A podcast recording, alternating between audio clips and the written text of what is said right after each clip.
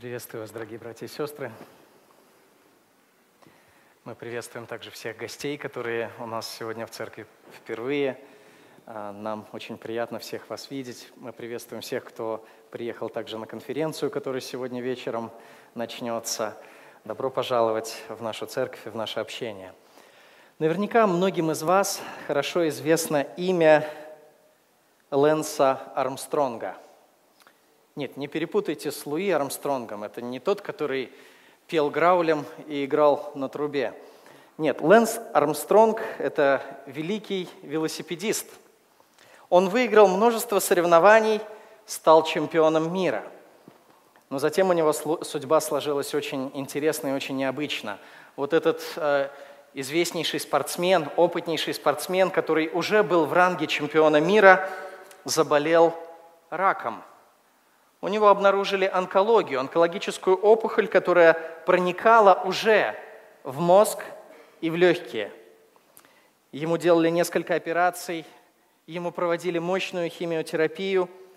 И вот после этого, после того, как он прошел этот курс лечения от рака, он снова стал тренироваться. И после того, как он пролечился от рака, он одержал свои самые большие победы – в частности, он после этого семь раз выиграл самую престижную велогонку в мире.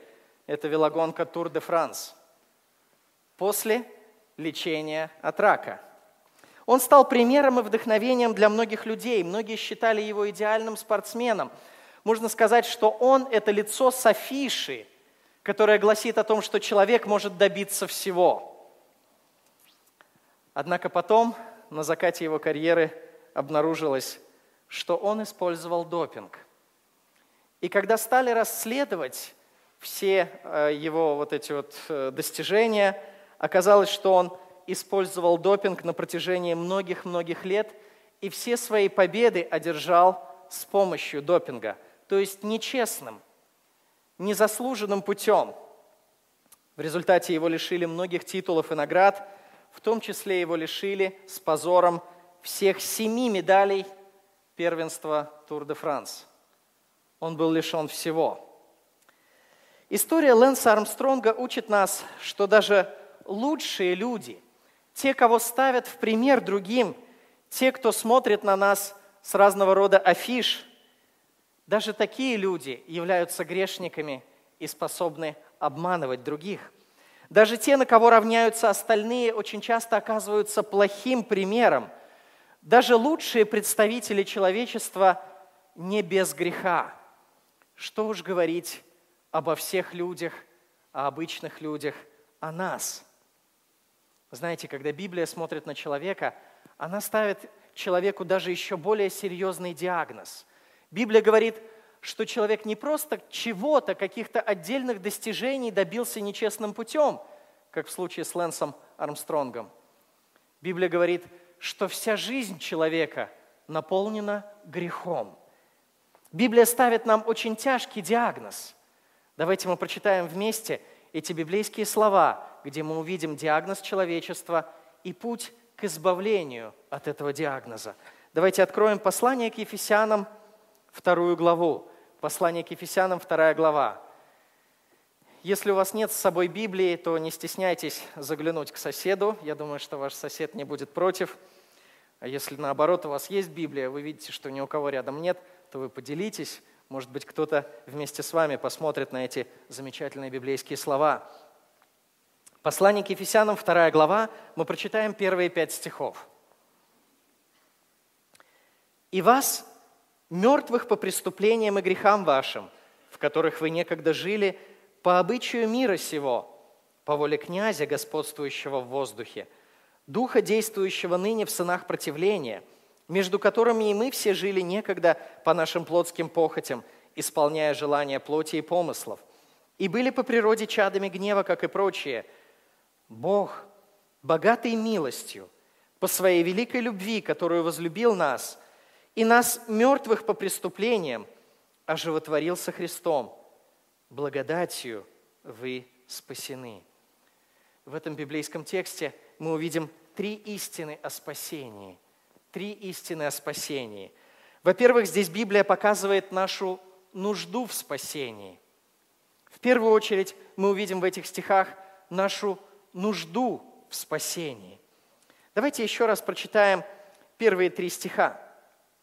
«И вас, мертвых по преступлениям и грехам вашим, в которых вы некогда жили, по обычаю мира сего, по воле князя, господствующего в воздухе, духа, действующего ныне в сынах противления, между которыми и мы все жили некогда по нашим плотским похотям, исполняя желания плоти и помыслов, и были по природе чадами гнева, как и прочие.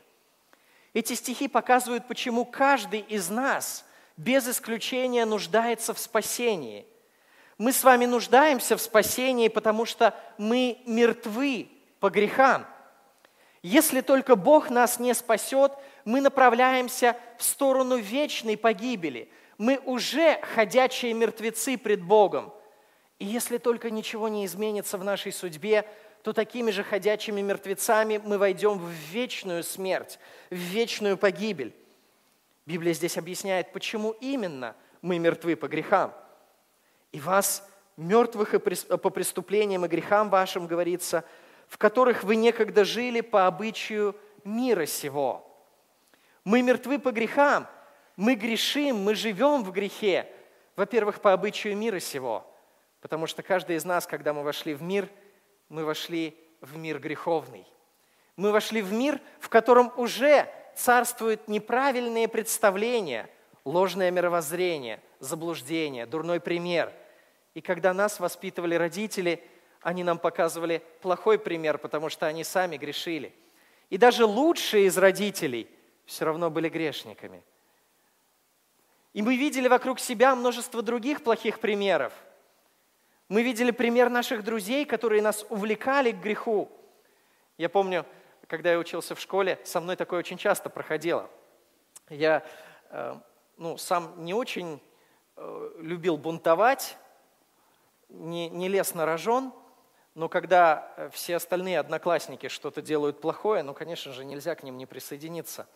Иначе тебя просто изгонят, ты окажешься изгоем, и вот ты начинаешь делать все то же самое, что они делают – я помню однажды, э, когда э, все одноклассники договорились, я маленьким совсем еще был, и все одноклассники договорились сбежать с урока. Но это было плохо, это было преступление по школьным нормам.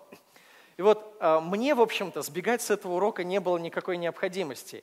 Я учился хорошо, я не боялся этого урока, мне, я сделал домашнее задание, у меня все было нормально. Зачем мне сбегать с урока, зачем мне лишние проблемы?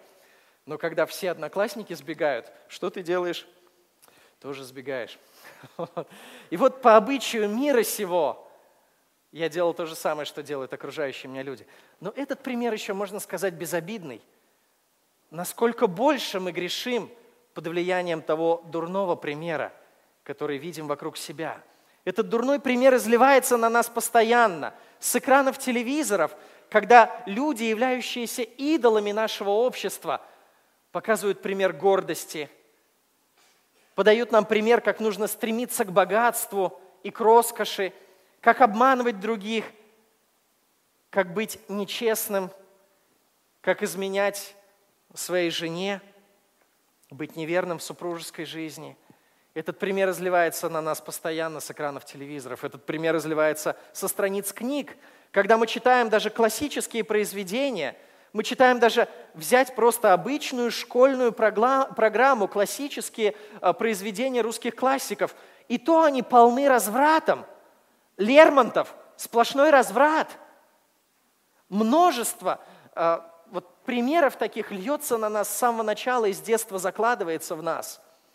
И мы мертвы по преступлениям и грехам, по обычаю мира сего.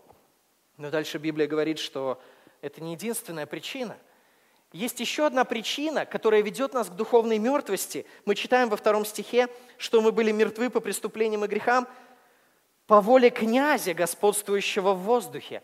Что это за князь такой? Конечно же, апостол Павел не имел в виду каких-нибудь римских князей, потому что он говорит по воле князя, господствующего где? В воздухе. Что это за странное такое выражение, князь, господствующий в воздухе? А он дальше объясняет – Духа, действующего ныне в сынах противления. Оказывается, в нашем мире существует какой-то злой дух, который действует в людях этого мира, делая их сынами противления, то есть заставляя их сопротивляться Богу, восставать против Бога. Что же это за дух такой, который подвигает нас восставать против Божьих заповедей?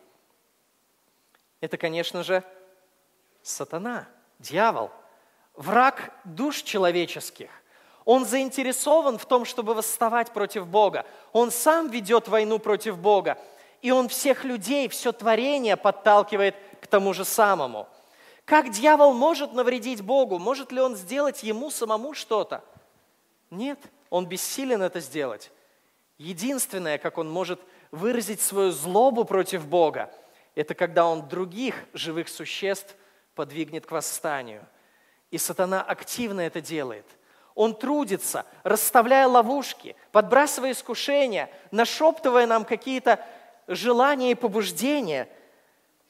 Он действует ныне в сынах противления. И сатана действительно подталкивает нас к греху. Но это тоже не единственная причина. Не нужно думать, что мы стали грешниками только потому, что все другие люди или другие какие-то силы постарались. Мы стали грешниками, потому что мир показал нам плохой пример.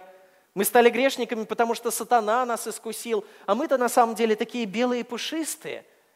Если бы только не этот мир, если бы только не сатана, то тогда бы мы уж вообще были абсолютно святыми и ничего не сделали плохого. Вот чтобы никто так не подумал, дальше апостол Павел продолжает – в третьем стихе. «По нашим плотским похотям». Оказывается, мы грешили, потому что мы сами этого хотели, а мир и сатана лишь помогали нам в этом. По нашим плотским похотям. То есть у нашей греховной натуры есть похоти, есть желание, желание своего, желание удовольствия – желание, чтобы было по-нашему, а не так, как другому человеку хочется. И вот эти вот эгоистические желания постоянно подталкивают нас грешить против Божьих заповедей.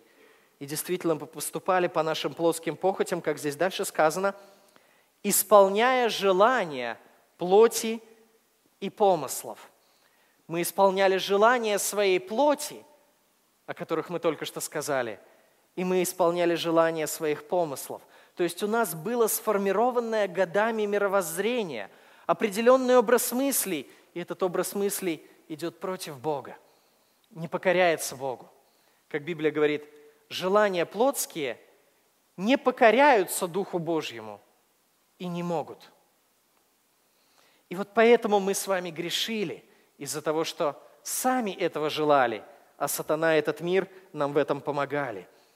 И мы стали мертвы по грехам. Библия говорит, что когда самый первый человек, Адам, согрешил, то в тот же самый момент он умер. Господь предупреждал его, не делай вот этого греха, не нарушай мои заповеди, ибо как только ты нарушишь мою заповедь, что с тобой случится? Смертью упрешь, непременно умрешь. Но скажем мы, Адам же вроде бы не умер в тот же самый момент. Да, он не умер в тот самый момент – но в тот самый момент в его жизнь вошла духовная смерть. И эта духовная смерть и привела его к смерти физической в том числе. Человек был сотворен вечным существом, так, чтобы он мог вечно жить и существовать с Богом. Но в тот самый момент, когда он согрешил, в нашу жизнь вошла смерть. Это смерть духовная, которая ведет нас в конечном итоге и к смерти физической – Сколько раз Адаму понадобилось согрешить, чтобы умереть духовно и стать духовным мертвецом в глазах Божьих? Всего лишь один раз. Дорогие друзья, а мы с вами сколько согрешали в нашей жизни? Много. Это невозможно даже посчитать. Кто-то однажды занимался такой занимательной арифметикой. Если допустить, что человек грешит всего лишь три раза в день, всего лишь три раза в день. Что-то греховное подумал, что-то греховное сказал, что-то греховное сделал. Всего лишь три раза в день. И умножить на 365 дней в году, то уже сколько получится? Больше тысячи. А если умножить на количество лет нашей жизни, то уже многие тысячи раз, но это если три раза в день, на самом же деле мы грешим бесконечно больше. Дорогие друзья, неужели же мы не являемся мертвыми в глазах Бога? Действительно, Адам согрешил один раз, и уже в него вошла духовная смерть. Мы мертвы по преступлениям и грехам нашим. Кто-то из вас скажет, ну, я не чувствую, что я мертв. Вроде бы я живу, я дышу, я мыслю, я даже могу о Боге думать. И вы знаете, я сегодня утром молился, скажете вы. Дорогие друзья, но даже молитва, даже соблюдение каких-то религиозных ритуалов, даже мысли о Боге не мешают нам быть духовными мертвецами. Почему мы не сознаем себя духовными мертвецами? Почему средний человек, живущий вот окружающий, в окружающем нас мире, которого мы встретим на улице, если мы спросим его, ты духовно мертв? Он покрутит, наверное, пальцем у виска и скажет, да ты что, с ума сошел? Почему мы не сознаем, что мы духовно мертвы? Потому что мы духовно мертвы. Для того, чтобы что-то сознавать, нужно быть живым. Когда человек находится в коме, он не может вспомнить, что с ним происходило. До тех пор, пока он не станет живым, пока он не будет выведен вот из этого состояния летаргического сна, забытия, слепоты и глухоты, он не сможет сказать, да, я чувствую, что со мной что-то плохо. Да, я чувствую, что у меня раны на руках и ногах, что у меня печень больная, что у меня сердце болит и почки тянет. Я ничего этого не могу сказать, если я нахожусь в коме, и я этого не чувствую. Почему же люди не сознают, что они духовно мертвы? Потому что они духовно мертвы. Слепой человек не увидит никакой разницы между шедевром и какой-нибудь мазней.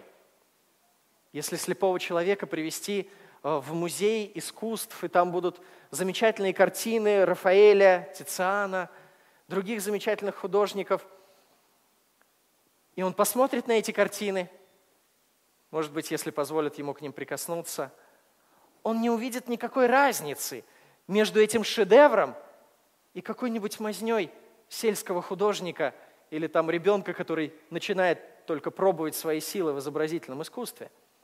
В чем проблема? Проблема не в том, что это не шедевр, а это не мазня. Проблема в том, что слепец не видит разницы.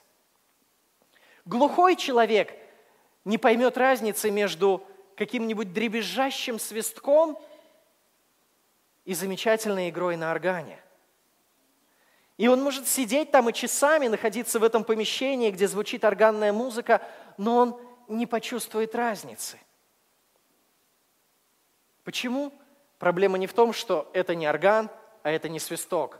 Проблема в том, что у него нарушен слух, он не может это воспринять. Точно так же и все мы – мы не понимаем своей греховности перед Богом. Мы не понимаем ужаса своего положения именно потому, что мы мертвы по грехам. Мы не способны воспринять, у нас нарушено духовное восприятие. Библия говорит, что человек духовно мертвый не разумеет того, что от Духа Божья. Он не понимает истины. Действительно, мы как смертельно больной человек, который пока не чувствует своей болезни. Знаете, бывают такие болезни, смертельные болезни – которая она протекает в организме человека, а человек не чувствует ничего. И когда у него появляются первые симптомы этого заболевания, и он приходит к врачу, и врач назначает обследование, к тому моменту оказывается, что уже слишком поздно. Да точно так же и мы. В нас есть вот эта вот духовная мертвость, но мы не чувствуем ее, не чувствуем того, что мы уже стоим на пороге невозврата. Итак, Библия говорит, что до обращения к Богу мы духовно мертвы, поэтому мы нуждаемся в спасении.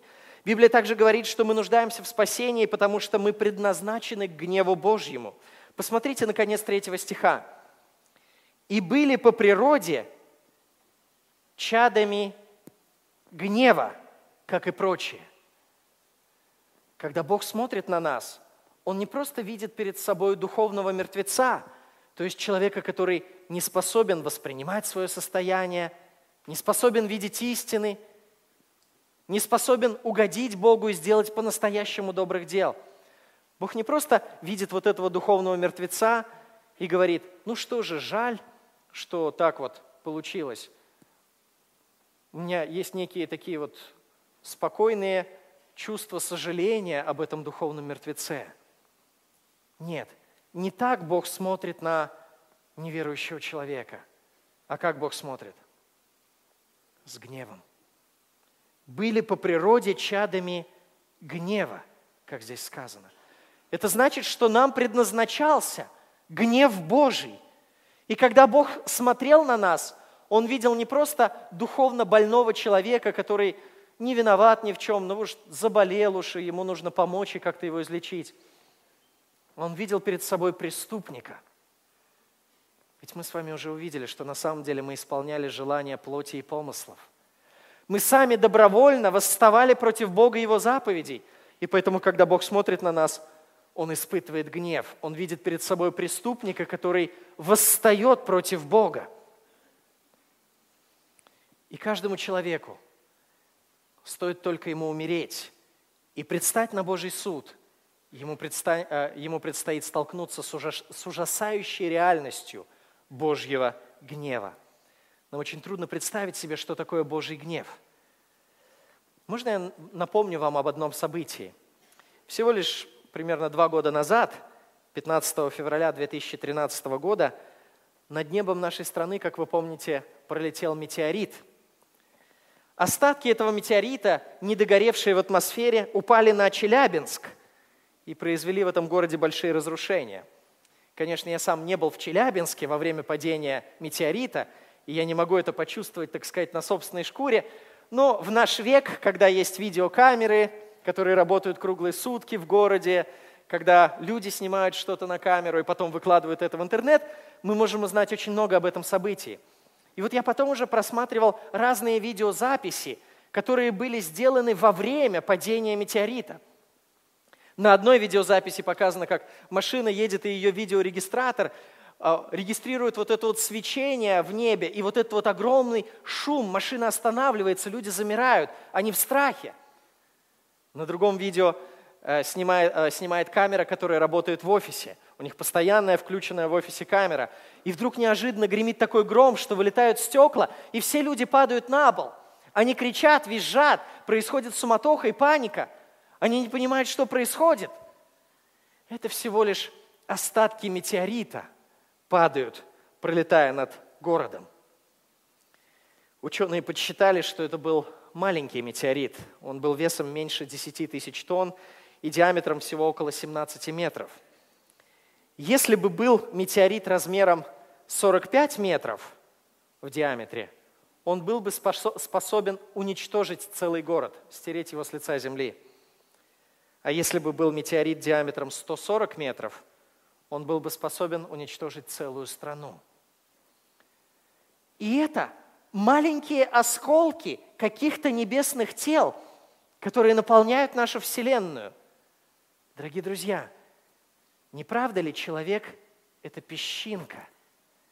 И стоит этой песчинке столкнуться с огромной силой гнева Творца всей Вселенной – против которого мы восстаем своими грехами, как эта песчинка исчезает. Эта песчинка трясется. Эта песчинка ничего не может сделать. Она хочет убежать, но ей некуда сокрыться, потому что Творец Вселенной наполняет собой все. Библия говорит, небо – престол мой, а земля – подножие ног моих. Куда вы убежите от Бога? Бог наполняет собой все. И вот как перед метеоритом люди кричали от ужаса, понимая свою абсолютную беспомощность, так будет и перед Божьим судом в конце времен. Нашу жизнь можно сравнить с путешествием по болоту. Кто-нибудь из вас когда-нибудь ходил по болоту? Может быть, у кого-то был такой опыт.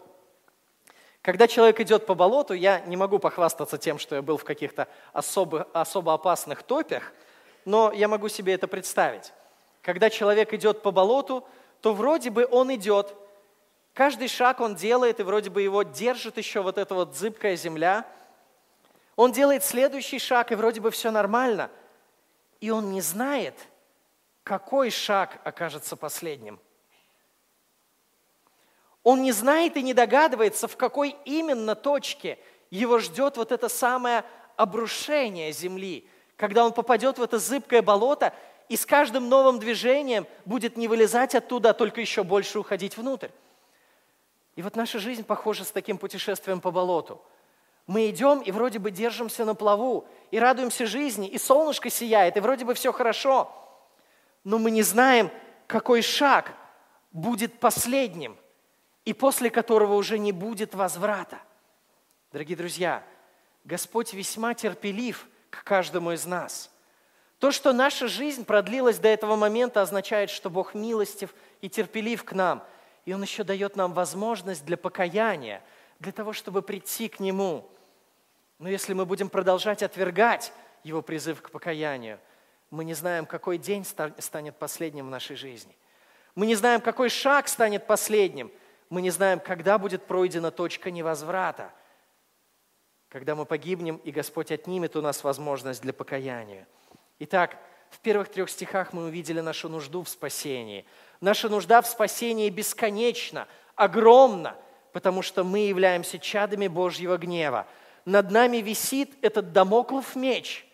Над нами висит этот огромный, ужасающий гнев Божий, который висит, кажется, лишь на одном волоске. И мы никогда не знаем, когда этот волосок оборвется – и весь гнев Божий постигнет нас. Но, к счастью, Библия не останавливается только лишь на вести о Божьем гневе. Библия показывает нам надежду. У нас есть надежда, потому что Библия раскрывает перед нами путь к спасению. В следующем стихе, в четвертом стихе, Библия показывает причину нашего спасения. Посмотрите на четвертый стих, и мы увидим здесь причину спасения. Бог богатый милостью, по своей великой любви, которую возлюбил нас. Вот она причина спасения. Вот эта вот причина спасения начинается с какого слова? Бог. Самое первое слово в этом стихе – Бог. Причина спасения не в нас, а в Боге. В оригинале есть один интересный нюанс. В оригинале сказано даже более точно «но Бог». Но Бог. То есть есть такое противопоставление. Хотя мы были такими, но Бог. Хотя нам угрожает огромная опасность, но Бог. Хотя мы, чада гнева, мертвые по преступлениям и грехам нашим, но Бог. Это вот, вот это маленькое «но» меняет все – и переворачивает все на 180 градусов. Дорогие друзья, действительно, если мы посмотрим на Бога, то мы увидим, что у Него достаточно силы и милости для того, чтобы нас спасти, для того, чтобы духовного мертвеца сделать вновь духовно живым. Посмотрите, когда Бог предлагает нам спасение, Он являет огромную милость. Здесь сказано, Бог богатый милостью. Когда мы мертвы по преступлениям и грехам, разве мы чем-то заслужили спасение? Нет. Чем мертвец заслужил спасение? Своей вонью, своим разложением, своими преступлениями? Нет. Мы ничем не заслужили спасения, но Бог богатый милостью. Бог являет свою милость, когда Он предлагает нам спасение. В третьем веке нашей эры – жил один христианин. Его звали Навациан, и он оставил после себя книги, произведения.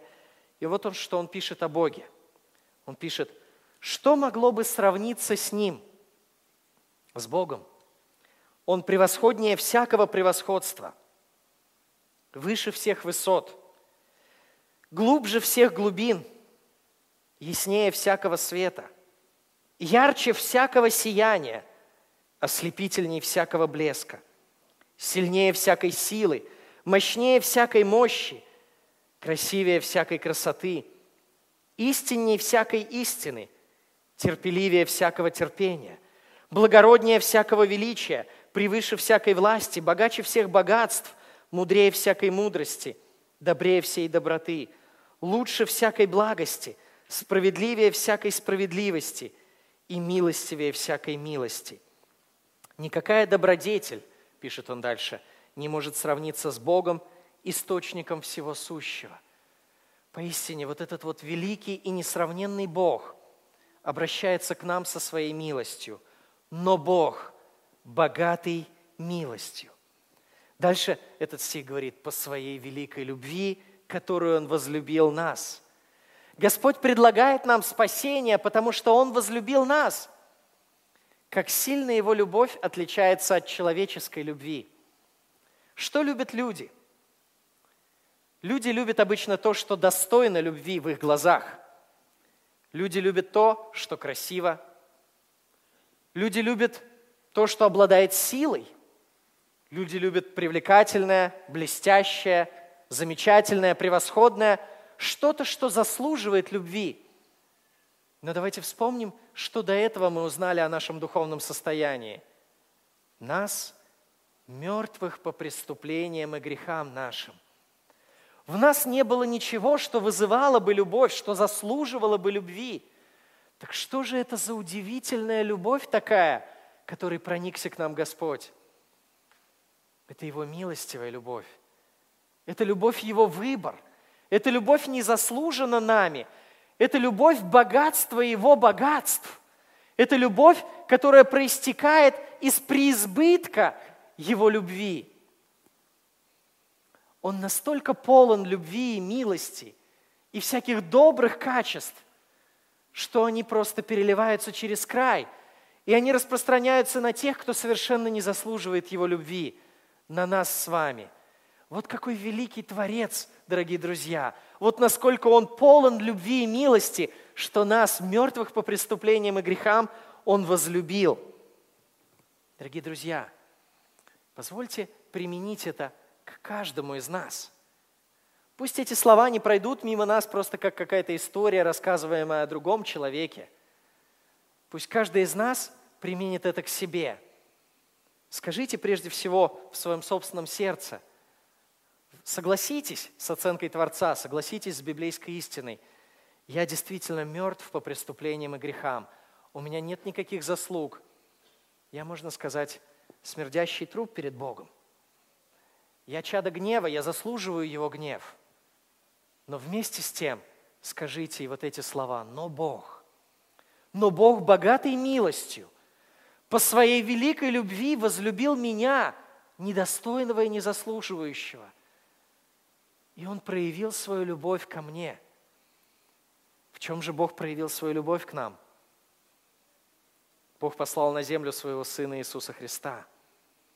И вот далее Библия указывает нам на Господа Иисуса Христа, объясняя способ спасения. Посмотрите на следующий пятый стих.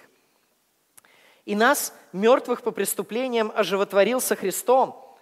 Благодатью вы спасены. Мертвых по преступлениям оживотворил, то есть воскресил со Христом. Благодатью вы спасены. Сейчас мы разберемся с тем, что это означает. Когда люди понимают, что они грешники, они начинают искать выход из этой ситуации. И разные люди предлагают множество способов, как же достичь спасения? Наверное, самый простой способ, который приходит людям, приходит людям в голову и который сразу же люди бросаются пробовать, это что? Добрые дела. Люди пытаются себя сразу же очистить. Раз я грешник, значит, я должен поменьше грешить и побольше делать добрых дел. Что в результате получается? Получается, что вот этот вот духовно мертвый труп, ну пусть ходячий, да, физически ходячий, но духовно мертвый, он начинает прихорашиваться. Он начинает, подходит к зеркалу, видит, насколько он ужасно выглядит, и он начинает наводить порядок. Так причесочку наведем, так проборчик ровненько. Ага, теперь уже труп чуть-чуть поприличнее выглядит. Так, украсим цветочками, наденем одежду понаряднее, припудримся здесь, хорошо. И он начинает прихорашиваться, творя чуть-чуть больше добрых дел – и чуть-чуть меньше делая греха. Решает ли это проблему в корне? Нет, это не решает проблему в корне. потому что он все равно остается духовно мертвым. И сам себя воскресить он не может, сколько бы он ни сделал добрых дел. Более того, он будет делать добрые дела, а в глазах Бога они не будут такими уж добрыми, потому что они будут осквернены всем грузом его грехов, его неправильными мотивами, где-то гордостью, где-то эгоизмом, где-то желанием показать себя перед людьми, где-то желанием выслужиться перед Богом. И все это эгоистичные человеческие мотивы, которые будут осквернять любое его доброе дело. Так что сколько этот труп не прихорашивайся, он все равно не будет привлекательным в глазах Бога, и он не будет духовно живым. Другие люди думают, что если этот труп провести через различные обряды, тогда все будет хорошо. И вот они начинают его поливать разными благовониями, окунать его в разные ванны, проводить его через разные географические местоположения, святые места и так далее. И вот этот труп, напутешествовавшись вдоволь по святым местам, думает, ой, как здорово. Но что изменилось? Ничего не изменилось. Это лишь труп-турист. У него добавились туристические впечатления от посещения святых мест, от, прихождения, э, от того, что он пришел в храм, от того, что он прошел определенные обряды, но он остался все так же духовно мертвым по преступлениям и грехам своим. Я где-то прочитал, что можно взять, гальвани... э, можно взять ржавый металл, опустить его в гальваническую ванну, и он засверкает чистым серебром. Но суть металла от этого не изменится. Это будет лишь поверхностное изменение. Какие-то молекулы осядут на поверхности этого ржавого металла, достанешь его, и вроде бы он красиво сверкает, но суть его от этого не изменилась. Так же и мы с вами, дорогие друзья. Человека можно погрузить в крещальную ванну, можно совершить над ним другие обряды, но наша суть от этого не изменится. Внешними действиями, которые мы сами совершаем или другие люди над нами совершают, не исправить нашего сердца, нашей духовной мертвости пред Богом. Так что же нам нужно – нам нужно то, о чем говорит вот этот вот пятый стих. И нас, мертвых по преступлениям, что сделал? Оживотворил со Христом. То есть мы нуждаемся в том, чтобы сам Творец, который когда-то слепил человека и вдохнул в него дыхание жизни, также вдохнул дыхание жизни и в нас. Мы нуждаемся в том, чтобы Бог, который когда-то взял Адама, слепил его из земли, дохнул на него и вложил в него живой дух. И Адам стал, как говорится, душою живою. В Писании сказано так. Нам нужно, чтобы Бог сделал то же самое с нами. Чтобы Он взял нас, духовного мертвеца, и своим духом вдунул нас в свою жизнь. Как это объяснить? Я не знаю. Я не могу вам нарисовать картину, я не могу вам совершить духовную препарацию, чтобы показать, как это все внутри выглядит. Я и сам этого не знаю – это тайна, которую производит Бог. Библия говорит об этом, что Дух Святой действует подобно ветру. Слышишь, что Он откуда-то приходит, куда-то уходит, голос Его слышишь, дуновение ветерка ты слышишь и замечаешь вокруг себя, но не знаешь, откуда приходит и откуда уходит, говорит Иисус Христос. Так же бывает и с действием Святого Духа. Дух Святой действует в тайне нашего сердца, но когда Он подействует, вы уже не можете этого не заметить. Вы не можете этого не заметить так же, как человек, находящийся в реанимации, который был в коме и вдруг очнулся. Это, настолько резкая перемена. Вы действительно почувствуете внутри, что произошло огромное событие в вашей жизни. Вы были духовным мертвецом и вдруг стали духовно живым. И кто это совершил? Вам это не под силу, только Бог мог это совершить. Есть такая замечательная библейская иллюстрация того, как это происходит. Вообще лучше всего, когда что-то непонятное, да, и когда мы берем объяснение из самой Библии. А в Библии, оказывается, есть иллюстрация того, как это происходит. Вы можете открыть книгу Иезекииля, 37 главу, или просто последить за мной. Я прочитаю вам несколько стихов. Книга Иезекииля, 37 глава, с первого стиха. Пророк Иезекииль описывает, что происходило, что он видел – это некое символическое видение, в котором Господь как раз показывает, как Он делает духовных мертвецов духовно живыми. Вот что пишет Иезекииль, послушайте. «Была на мне рука Господа, и Господь вывел меня духом и поставил меня среди поля, и оно было полно костей». Вот она картина. Целый народ. Здесь в этом видении это поле, полное костей, символизирует целый народ, израильский народ в том видении. Вот целый народ – это поле, полное костей – Точно так же можно сказать и о нас с вами, и о нашем народе. Господь смотрит на нас первоначально, до нашего обращения ко Христу, и Он видит поле полное костей. И обвел меня кругом около них. И вот весьма много их на поверхности поля. И вот они весьма сухие. То есть в них нет никакой жизни. Они уже полностью высушенные, весьма сухие. То есть как Библия и поставила нам уже диагноз – мы духовные мертвецы, вас мертвых по преступлениям и грехам вашим. И сказал мне Господь, Сын человеческий, а живут ли кости эти? Тяжелый вопрос. Если нас привести в анатомичку или куда-нибудь в морг и сказать, а живут ли эти трупы? Наверное, мы с вами серьезно задумаемся. А живут ли? И мы не сможем легко сказать, ну да, конечно же, ну естественно, мы каждый день видим, как трупы воскресают вокруг нас. Нет, на самом деле это что-то необычное. Это требует великого чуда. Поэтому даже пророк отвечает, Господи Боже, Ты знаешь это. То есть я не знаю, это Тебе только известно. Если Ты захочешь, то оживут. И сказал мне Господь, из реки пророчества на кости эти, и скажи им, кости сухие, слушайте слово Господне. Странное выражение. Кости сухие, слушайте Слово Господне. Как же они могут слушать, если это мертвые люди, да, если это уже высушенные кости? Но ведь он имеет в виду духовных мертвецов. Это люди, которые на самом-то деле физически живые, и они могут слышать. И вот этим вот физически живым, но духовно мертвым людям он говорит, кости сухие, выслушайте Слово Господне – так и всякий неверующий человек может услышать Слово Господне. Когда Библия проповедуется, когда Слово Божье объясняется, когда, как упоминал Илья Ильич в первой проповеди, Господь посылает рядом с нами верующих людей. Он дает неверующему столкнуться с верующим. И верующий начинает проповедовать Слово Господне, делиться истиной, рассказывать о Боге. Вот это тогда и происходит. Кости сухие при этом слышат – Слово Господне. И вот через то, что они слышат Слово Господне, в них происходит изменение. Именно так действует Дух Божий, через проповедь Слова. Когда звучит Слово Бога живого, тогда и жизнь через Духа Святого вливается в сердца людей. Кости сухие, слушайте Слово Господне. Так говорит Господь Бог костям этим.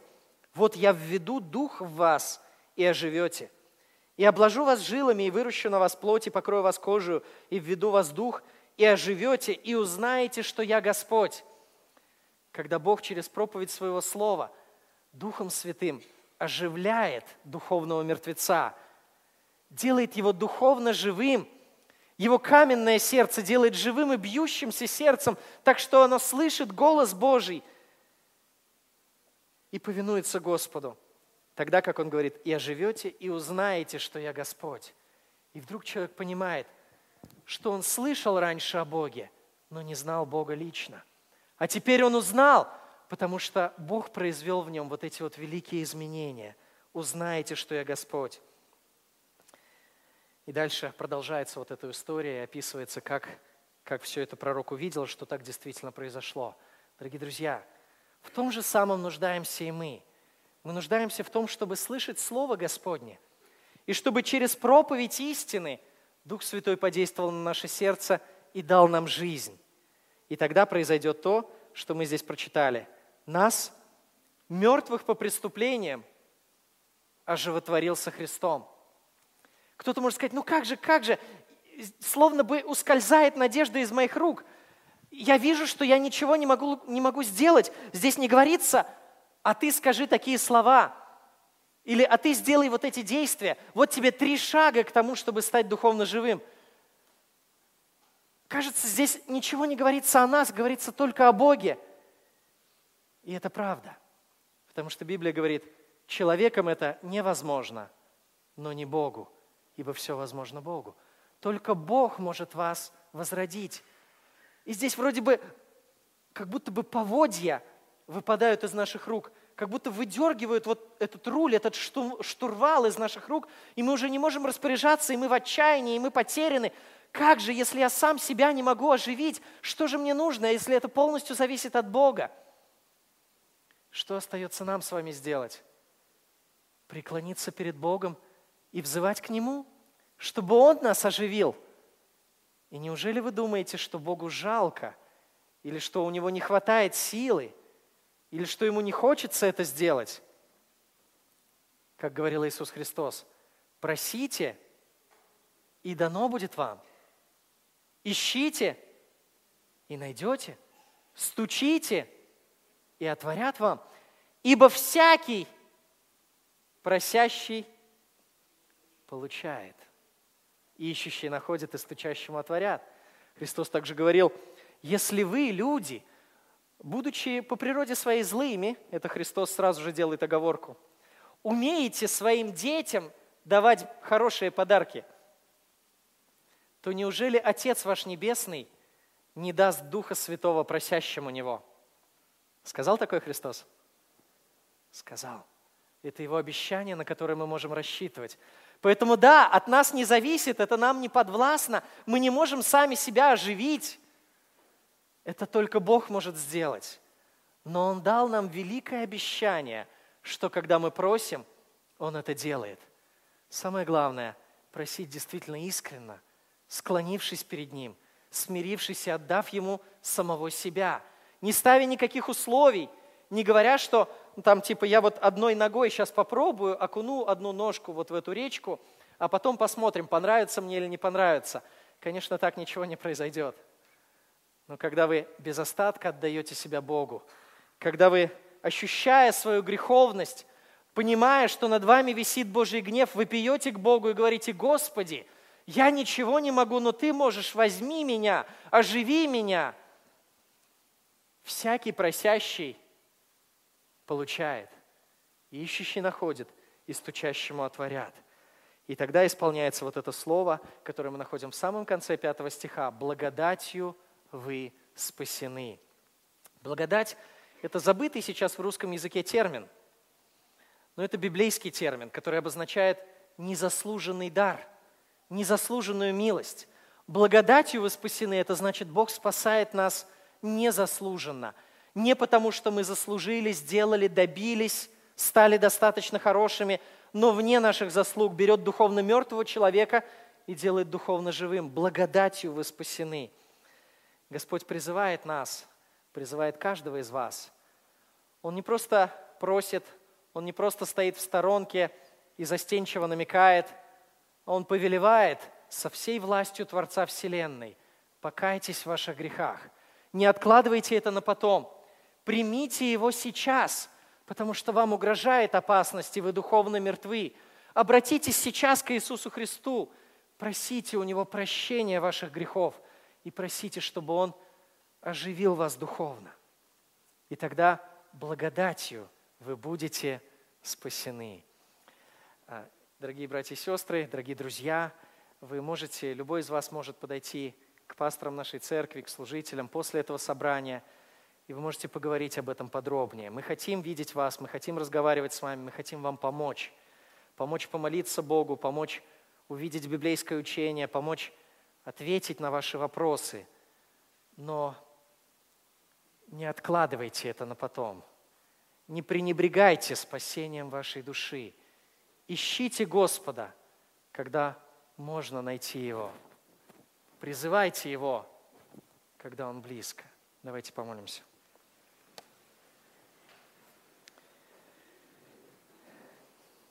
Господь наш, мы благодарим Тебя сердечно за то, что Ты учишь нас через Твое Слово. Ты показываешь нам великий Твой план спасения. Для того, чтобы понять, как сильно мы нуждаемся в спасении, мы должны были прежде всего увидеть, насколько ужасающее наше состояние – в Твоих глазах, насколько действительно мы духовно уродливы, как преступники и мятежники, восстающие против своего собственного Творца. Мы хуже любых преступников и хуже любых мятежников. Ибо если мятежники государственные восстают против царей, законных властей, которые не родили их на этот свет, мы восставали против своего собственного Творца и не желали повиноваться законодателю Вселенной, нашему Богу и любящему Спасителю, который достоин повиновения. Господи, прости нас. И я прошу Тебя о тех здесь присутствующих, кто еще не возрожден Духом Твоим. Я прошу, чтобы Ты вдохнул в них Твою жизнь. Даруем духовный интерес, даруем духовные вопросы, даруем духовное беспокойство, чтобы они не успокоились на этом, чтобы с этого дня они искали Тебя до тех пор, пока Ты не встретишь их, и чтобы Ты послал им спасение. Мы просим, Ты неси весть о спасении также и другим людям вокруг нас. Молим об этом во имя Иисуса Христа. Аминь.